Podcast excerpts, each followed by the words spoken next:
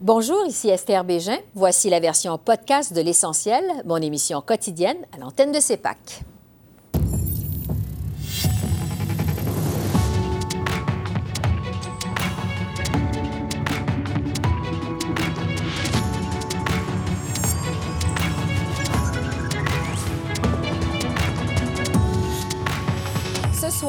Chemin Roxham, une annonce dans les prochains mois, selon Justin Trudeau. On débat de la réaction d'Ottawa avec notre panel de députés. Choc à la GRC. La commissaire Brenda Lucky annonce son départ à la retraite. L'ex-sous-commissaire adjoint de la GRC, Pierre-Yves Bourdois, est avec nous. La position de Pierre Poilievre sur la loi sur la laïcité. Quel impact pour les conservateurs au Québec? On pose la question à l'analyste politique Marc-André Leclerc.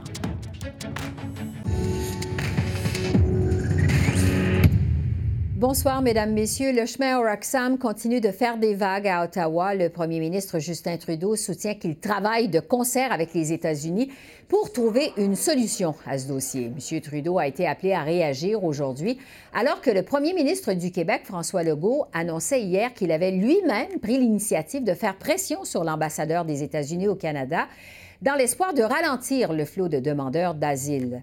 Cela survient alors qu'on apprenait aussi que la vaste majorité des migrants qui ont traversé la frontière par le chemin Roxham en fin de semaine dernière ont été envoyés vers l'Ontario, comme le demandait justement le Québec. Alors à Ottawa, pour la première fois, le premier ministre Trudeau a laissé entendre aujourd'hui qu'une solution négociée avec le gouvernement américain est en vue.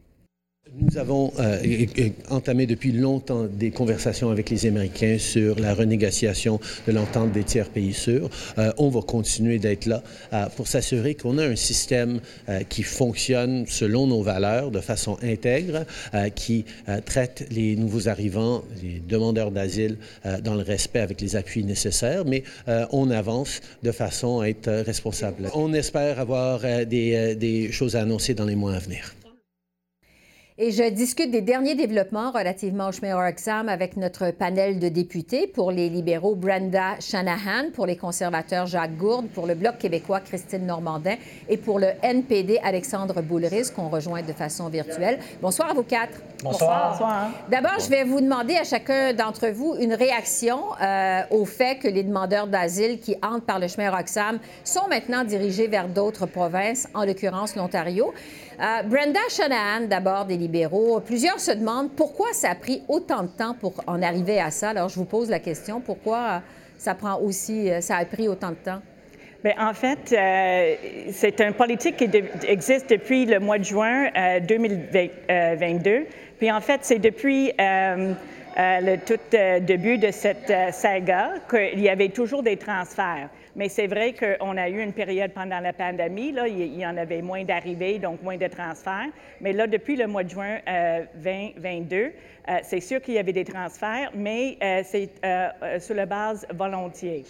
Oui, mais là, c'est depuis la fin de semaine dernière que la majorité des migrants sont transférés par Ottawa vers l'Ontario. C'est la raison pour laquelle je vous demandais pourquoi ça a pris autant de temps, parce que, bon, ça fait des années qu'il y a des flots de passeurs qui passent par le chemin Roxham. Oui, c'est juste pour souligner euh, qu'il n'y a pas de, nouveauté dans la politique, mais là, avec euh, l'augmentation du nombre de, personnes euh, qui euh, arrivent et euh, évidemment, euh, apparemment, la majorité d'entre eux ont décidé en premier lieu de rester au Québec. Mais là, c'est vraiment des efforts pour leur demander, ben, voulez-vous aller ailleurs? Donc, les choix, c'est sûr, c'est Cornwall, Toronto, Ottawa, Niagara et, d'autres villes à l'Ontario. Donc, ça marche très bien. Ottawa qui applique maintenant cette politique-là, je dirais, de façon plus ferme depuis la fin de semaine dernière. Mais qu'on euh, pose la question aux, gens, oui. Jacques Gourde, des conservateurs, qu'est-ce que vous en pensez, vous, du fait qu'on redirige maintenant les demandeurs d'asile vers l'Ontario? Moi, j'aurais une autre version. Je pense que le gouvernement du Québec avait plus la capacité d'accueillir l'ensemble des réfugiés. La grande majorité des réfugiés se retrouvaient à Montréal et je pense que le gouvernement du Québec a fait des pressions pour euh, que l'Ontario et d'autres provinces puissent en accueillir. C'est bien beau les, les accueillir, mais il faut toujours bien leur trouver un logement, il faut toujours bien donner des services. Et la capacité au Québec était rendue à son maximum et on se devait, pour continuer de les accueillir d'une façon dignement, de les envoyer dans d'autres lieux qui ont la capacité de les accueillir. Mais est-ce que vous accueillez cette décision-là de façon favorable? On l'accueille de façon favorable parce que je pense qu'on est présentement en plein hiver et mhm. ces personnes-là, ça leur prend un logement, euh, et puis ça prend de la chaleur, ça prend des services. Et au Québec, on n'avait plus la capacité parce que c'est énorme le nombre de réfugiés qui rentrent présentement. Oui. Euh, Christine Normandin, au Bloc québécois, euh, vous y êtes allé, vous, d'une publicité, le Bloc qui a suscité, on sait, la controverse, publicité qui disait que le Québec n'est pas un tout inclus pour les demandeurs d'asile. vous demandiez de l'action, justement, dans ce dossier-là. Qu'est-ce que vous pensez du fait qu'Ottawa finalement redirige vers l'Ontario euh, les demandeurs d'asile? Bien, de deux choses l'une. Ce que ça prouve, c'est que le fédéral avait la capacité de le faire et on se demande bien, pourquoi il a fallu qu'on attende jusqu'à ce que le, Québec ait à ce point des ressources insuffisantes pour accueillir dignement les demandeurs d'asile, parce que ça fait longtemps que le, problème est, connu, ça c'est d'une part, mais d'autre part, ça fait aussi la démonstration des lacunes de l'entente sur les tiers pays sûrs, et ça nous rappelle que bien, ça fait déjà au moins six ans que le gouvernement nous dit qu'il va renégocier l'entente, et quand on pose la question, bien, à savoir c'est qui le négociateur, quel ministère s'en occupe, c'est quoi l'objectif visé par la renégociation, etc., on n'a aucune réponse. On fait juste nous dire on négocie, et ça fait la preuve que euh, encore une fois, on n'a pas cette capacité-là de bien accueillir les demandeurs d'asile. On leur demande de passer par la fenêtre alors que la porte d'entrée euh, sur le territoire, c'est un poste d'entrée euh, régulier. Et mm-hmm. ce qu'on martèle depuis trois ans, là, et il faudrait avoir vécu en dessous d'une roche pour ne pas l'avoir entendu, c'est qu'on demande la suspension de l'entente sur les tiers pays sûrs qui permettrait de bien accueillir les demandeurs d'asile et de leur donner les services auxquels ils sont en droit de s'attendre. On va y revenir dans un instant sur cet ensemble parce que M. Trudeau a eu une déclaration là-dessus aujourd'hui. Mais entre-temps, Alexandre Bulleris du NPD, qu'est-ce que vous pensez, vous, de cette nouvelle approche du gouvernement fédéral de rediriger euh, les demandeurs d'asile vers les autres provinces canadiennes? Mais je pense qu'il était à peu, près temps parce que c'est vrai que la pression sur euh, le Québec, sur la région montréalaise était euh, vraiment euh, extrêmement mm-hmm. intense.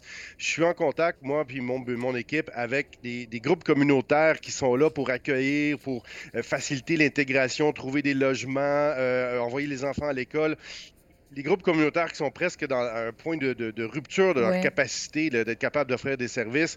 Alors, je pense que malheureusement, ça arrive un peu tard euh, et ça sent un peu l'improvisation. C'est ça qu'on déplore, nous, euh, nous, au NPD. Il faut accueillir ces gens-là, il faut bien les accueillir.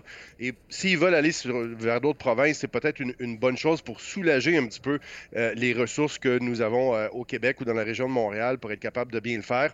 Mais je pense qu'effectivement, il faut rappeler qu'on doit suspendre cette entente sur les tiers pays sûrs parce que c'est ridicule que ces gens-là risquent leur vie, leur santé à passer dans des bois, passer dans des chemins irréguliers. Euh, il y a des gens qui sont morts gelés cet hiver alors qu'ils pourraient tout simplement se, mm-hmm. euh, arriver à la, à colle, par exemple, ou à des points d'entrée régulière aux douanes, mais ce qu'ils ne peuvent pas faire à cause de cette entente-là sur les tiers pays sûrs. Bon, parlons-en justement de cette déclaration du premier ministre Trudeau aujourd'hui relativement à l'entente sur les tiers pays sûrs. M. Trudeau dit avoir espoir d'en arriver à une solution avec les États-Unis dans les prochains mois, on l'a entendu, euh, c'est ce qu'il a dit aujourd'hui. Euh, Brenda Shanahan des libéraux, euh, est-ce que c'est normal, je vous demanderais, que le premier ministre du Québec ait eu à intervenir lui-même directement auprès de l'ambassadeur américain au Canada pour tenter de faire pression dans ce dossier-là? Est-ce que c'est normal que finalement François Legault ait eu à s'en mêler? Bien, euh, tout d'abord, j'aimerais euh, saluer justement euh, comment c'est une fierté pour, le, pour les Québécois, pour le gouvernement du Québec, d'avoir fait ce qu'ils ont fait à date, justement dans l'accueil humanitaire et, vraiment sécuritaire des demandeurs d'asile. C'est un problème international. On sait très bien, puis l'augmentation dernièrement, c'est quelque chose que euh, plusieurs pays doivent faire face, incluant les États-Unis. Puis maintenant, euh, ça prend euh, une stratégie pan-canadienne au, Canada pour faire face à ce problème-là. Donc, le, fait qu'il y a des bonnes conversations franches avec M. Legault et avec Mme Fréchette sur la capacité du Québec actuellement, je pense que c'était tout à fait normal parce que qu'est-ce qu'on voit, c'est une situation qui évolue à tous les jours. Euh, mais là, que, que, la situation soit bien gérée. Puis je pense que les Canadiens dans les autres provinces veulent faire leur part aussi. Oui. Euh, Jacques Gourde, des conservateurs, vous demandiez l'automne dernier qu'on revoie l'entente sur les tiers pays sûrs, mais pas nécessairement de la suspendre euh, immédiatement. C'est quoi la solution selon vous? Il y aurait dans quelques semaines la visite du président américain. Je pense que notre premier ministre devrait mettre à son agenda le premier item, cette entente avec les Américains pour trouver une solution rapide. On sait que les réfugiés vont continuer à rentrer, mais on pourrait trouver une façon qui irait mieux. Notre système, présentement, il est tellement brisé à l'immigration qu'il y a des gens qui décident de rentrer illégalement au Canada pour pouvoir rentrer au Canada parce que ça prend au-delà de 4 à 5 ans de rentrer par les voies normales, mhm. Qui est tout à fait pas normal. Il y a des gens qui prennent le risque de rentrer illégalement, de briser leur dossier à vie, et c'est des gens qui seraient peut-être très bien reçus et on serait très bien accueillis au Canada. C'est vraiment honteux. Pour poursuivre sur les solutions, euh, Christine Normandin au Bloc québécois, euh, vous demandiez la fermeture immédiate du chemin au Roxham. Mais est-ce que ça réglerait vraiment le problème ou ça ferait juste le déplacer? Mais en fait, quand on dit fermeture du chemin Roxham, c'est ce qui arriverait par défaut avec la suspension de l'entente sur les tiers pays sûrs. C'est ça qu'on demande. Parce que quand on regarde ce qui se passe au niveau des négociations présentement, comme je l'ai rappelé, les questions qu'on pose sont sans réponse. Mais on n'a pas l'impression non plus que ça veut bouger du côté des Américains quand on les voit institutionnaliser le chemin Roxham en donnant des billets d'autobus aux migrants de New York à Plattsburgh et mm-hmm. par la suite en les conduisant de Plattsburgh à Roxham. Et du côté du Canada, ben, c'est encore pire. Ça fait six ans que ça branle dans le manche. Puis en pire que ça, on constate qu'il y a des donateurs libéraux qui se font euh, offrir des contrats de 10 ans pour de la location de terrain sur, euh, sur le pourtour du chemin Roxham. Est-ce que ça nous donne vraiment l'impression qu'on veut euh, renégocier réellement l'entente sur les tiers pays sûrs? Ça semble encore une fois être quelque chose qui, est repoussé au calendrier grec. Mais dans, dans, dans l'intervalle, on peut suspendre l'entente sur les tiers pays sûrs. C'est ce qu'on demande. Ça se fait rapidement, facilement, et on ne comprend pas pourquoi le gouvernement fédéral s'obstine toujours à ne pas le faire. Alexandre Boulris, je vous laisse le mot de la fin. Ben écoutez, quand, le bloc dit qu'il faut fermer le chemin Roxham, il fait appel à, des gens qui voudraient comme qu'on bloque les frontières, qu'on n'accueille pas les réfugiés. Là. Ça ressemble à un discours un peu à la Trump. Puis on l'a vu aussi avec leur publicité quand même assez maladroite, où on pointait du doigt les réfugiés comme étant des gens qui venaient passer des vacances presque, presque au Québec. Donc je pense qu'il faut être un peu plus sérieux que ça. il faut prévoir des infrastructures dans l'avenir pour être capable d'accueillir correctement euh, les demandeurs d'asile et puis les immigrants et les réfugiés et pas faire de la petite politique partisane sur leur dos. Oui. Euh, Christine Normandin, euh, est-ce que vous voulez réagir à ce que vient de dire Alexandre Boulris? Parce que quand même, il parle de, faire de la politique à la Trump, là, au Bloc québécois. je, vais, je vais me permettre de, répondre parce que justement, on est en train de nous accuser de, vouloir fermer le chemin Roxham en repoussant les demandeurs d'asile, alors que notre position, c'est celle qui est exactement la même que les groupes qui protègent les demandeurs d'asile, à savoir suspendre l'entente sur les tiers pays sûrs. La conséquence de ça sera la fermeture du chemin Roxham parce que ces gens-là, enfin, vont pouvoir passer par des points d'entrée réguliers, les postes douaniers qu'on a déjà.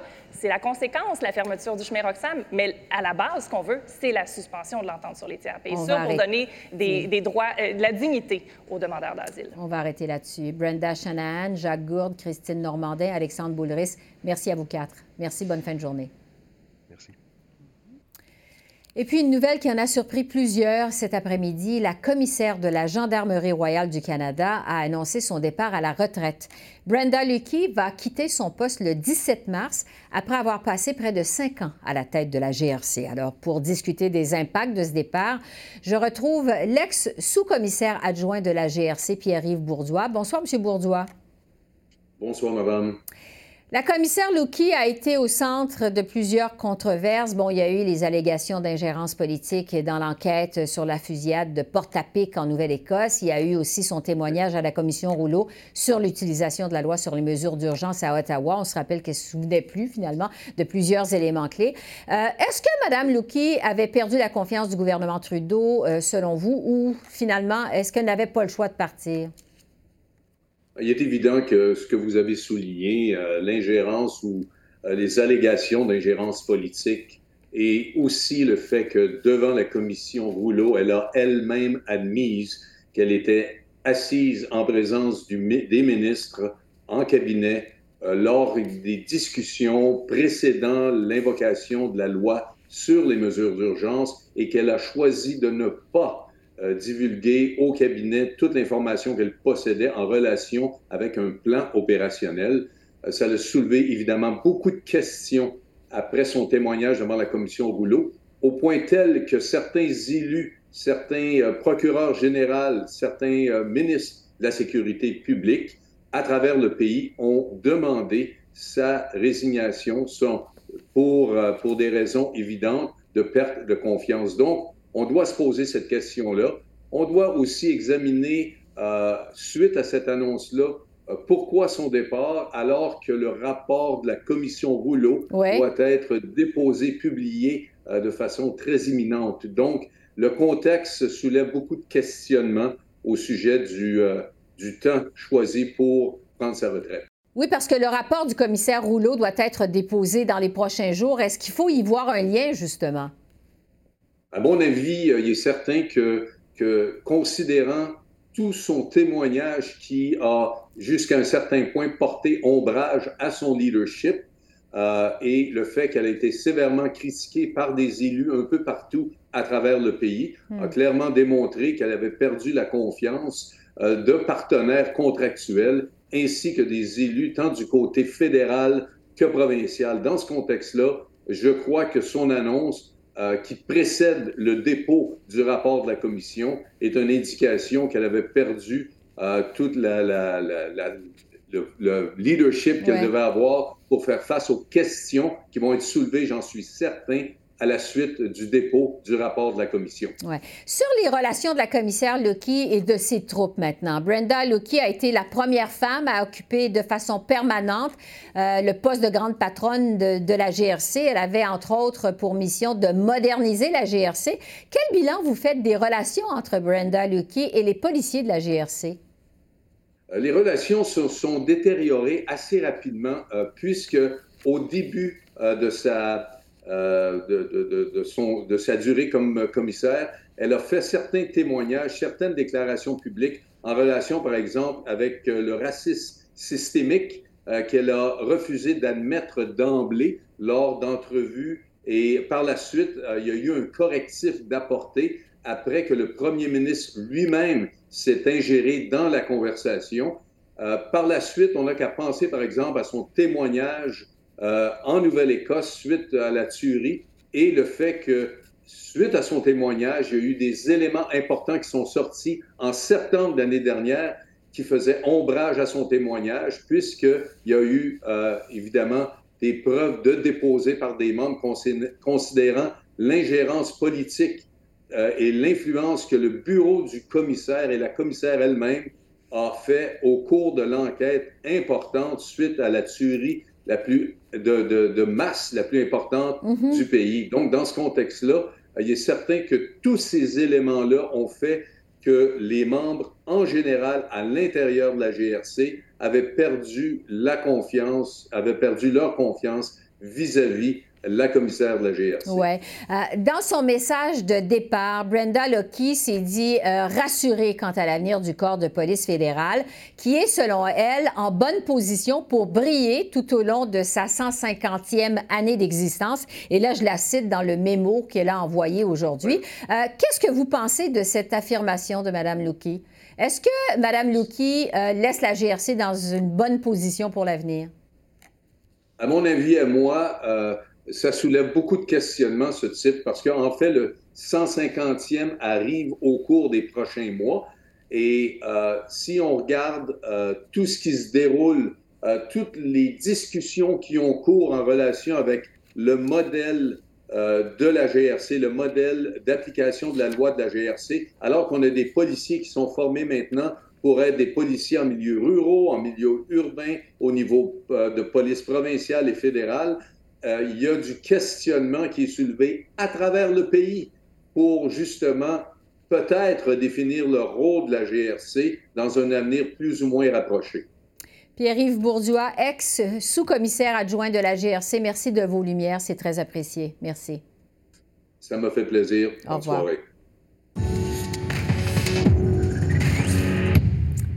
Rare conférence de presse du chef conservateur aujourd'hui. Pierre Poilièvre était de passage à Calgary pour parler de l'augmentation de la criminalité au pays et de la hausse du coût de la vie.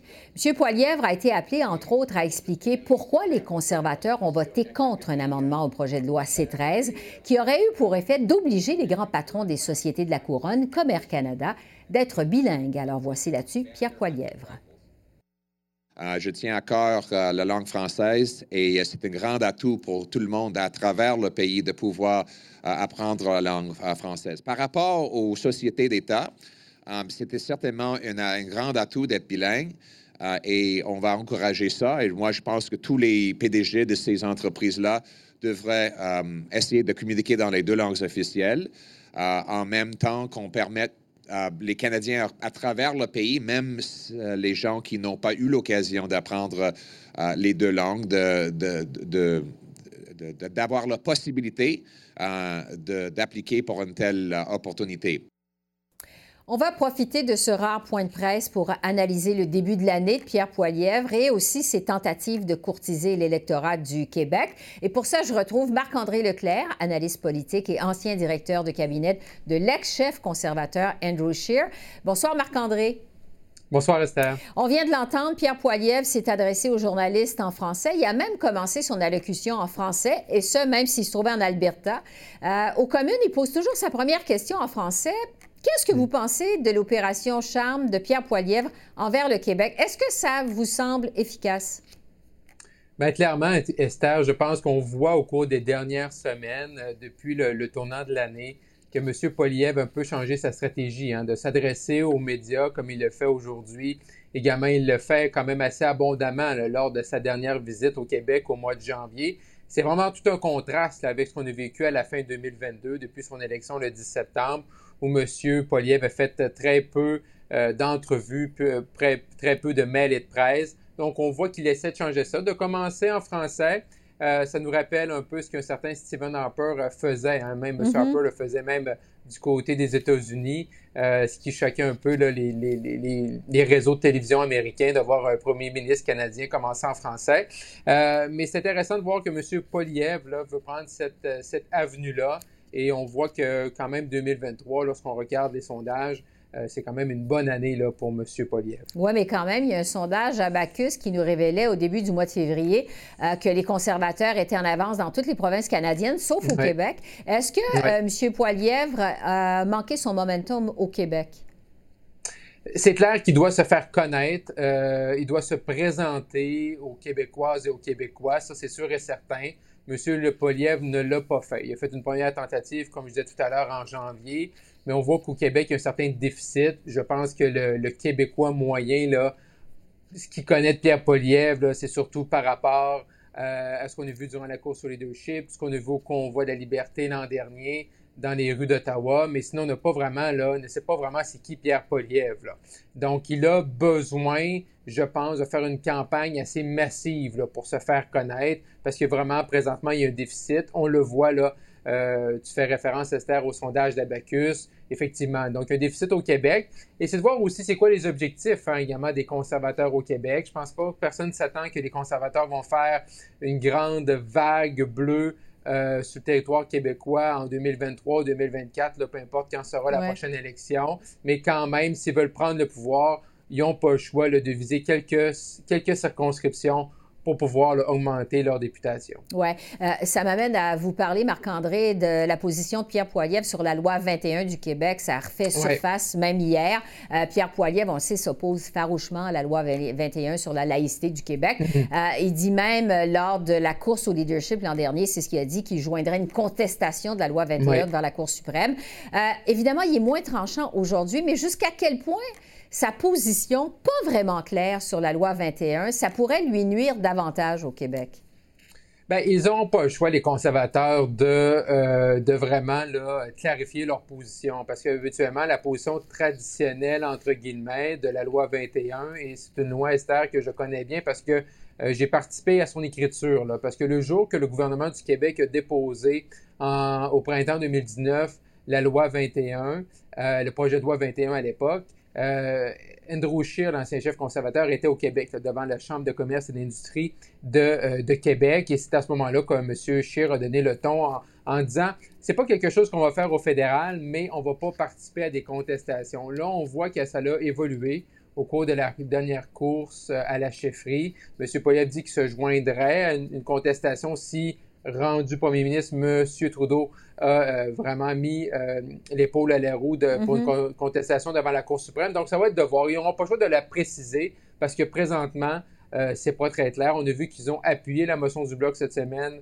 sur la clause dérogatoire. Donc là, les gens ont pensé ce qu'ils avaient remis en question leur position sur la loi 21.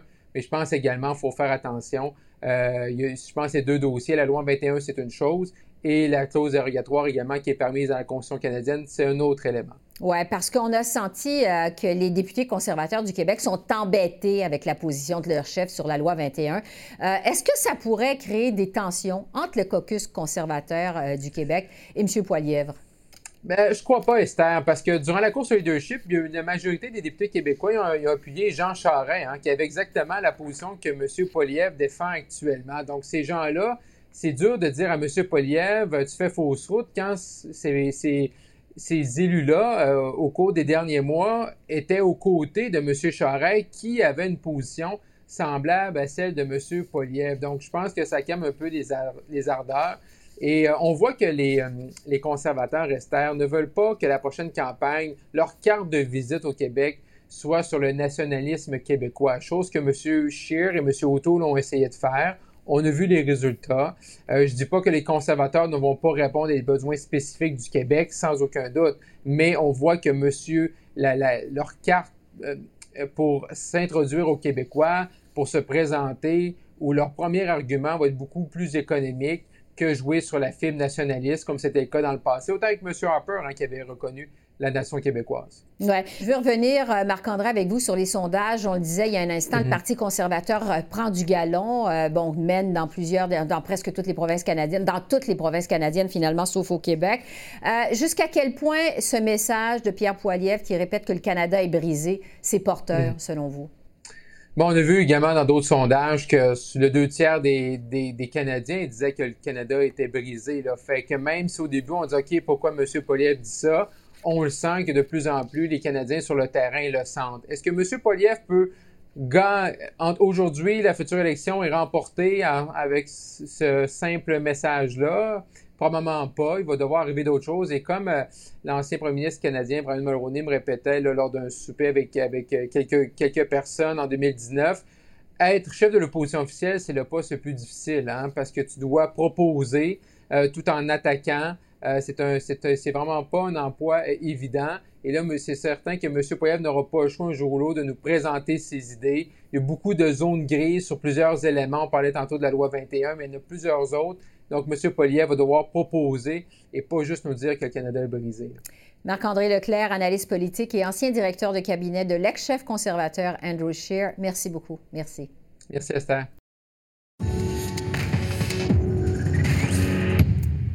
De nouvelles dissensions ont éclaté aujourd'hui au sein du caucus libéral quant à la réforme de la loi sur les langues officielles. Le ministre Mark Miller affirme qu'il se réserve le droit de ne pas appuyer ces 13 lors du vote final si l'esprit du projet de loi est trop dénaturé par les amendements de l'opposition. Le député Anthony Housefather a lui aussi répété aujourd'hui être insatisfait de ces 13 dans sa forme actuelle. Mais je crois qu'on devrait trouver une meilleure projet de loi. Jusqu'à maintenant, je ne suis pas certain qu'est-ce qui va se faire. Je n'ai pas la version finale. Mm-hmm. et, euh, et, on va voir. Il y a des bonnes choses dans le projet de loi, mais j'étais très perturbé par des amendements du conservateur et bloc qui ont été adoptés, que je crois vont nuire aux droits des. Lesquels, par exemple? Excusez-moi? Lesquels? Mais il y avait trois amendements le vendredi. Okay, c'est euh, Oui, c'est une promesse de campagne électorale, mais évidemment, en minorité, euh, on ne contrôle pas la donne nécessairement. Puis évidemment, ce sont des amendements. Il y a des, il y a des amendements du Bloc, du Parti conservateur, qui, euh, qui, euh, qui, évidemment, euh, minent complètement l'esprit de la loi. C'est-à-dire que le, gouvernement fédéral assume sa juridiction de protéger le français, l'anglais, le cas échéant. Non, mais il y a des discussions, c'est normal. C'est normal. C'est normal qu'il y ait des discussions, mais le projet définitif va passer, c'est un très bon projet. Donc, une décision de prise, le processus législatif suit son cours. Alors voilà, c'est comme ça qu'on a vu l'essentiel de l'actualité de ce mercredi 15 février sur la colline parlementaire à Ottawa. Esther Bégin qui vous remercie d'être à l'antenne de CEPAC, la chaîne d'affaires publiques par câble. Je vous souhaite une excellente fin de soirée et je vous dis à demain. Au revoir.